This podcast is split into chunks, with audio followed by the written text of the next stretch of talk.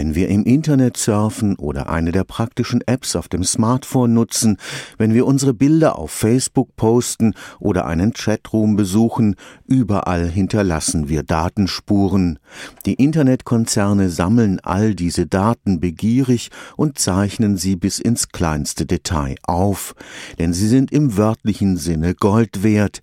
Die so entstandenen riesigen Datensammlungen rund um den Globus sind der Grund, warum Google und Facebook an der Börse inzwischen mehr wert sind als die großen Erdölkonzerne. Es wird der Eindruck von diesen Dienstanbietern eben vermittelt, dass ihre Angebote kostenlos wären, aber letztendlich bezahlt der Nutzer mit seinen Daten. Letztendlich ist der Kunde dieser Netzwerke ist die Datenindustrie und eben nicht der eigentliche Nutzer. Am Karlsruher Institut für Technologie erforscht Reinhard Heil die ungewollten Nebenwirkungen neuer Technologien. Tatsächlich hat die Möglichkeit, mit besonderen Computerprogrammen riesige Datenmengen, sogenannte Big Data, auswerten zu können, eine ganz neue Industrie erschaffen.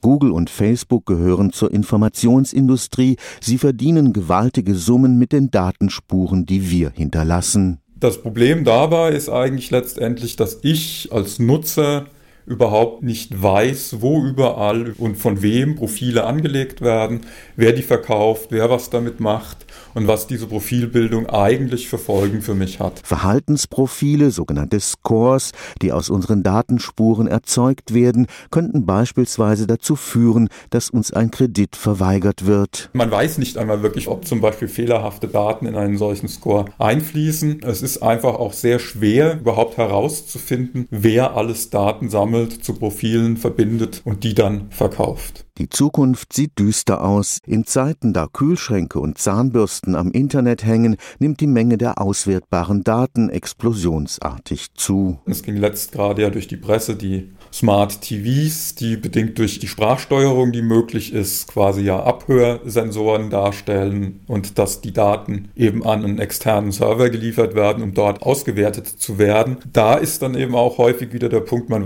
eben nicht, was alles sendet, sammelt. Stefan Fuchs, Karlsruher Institut für Technologie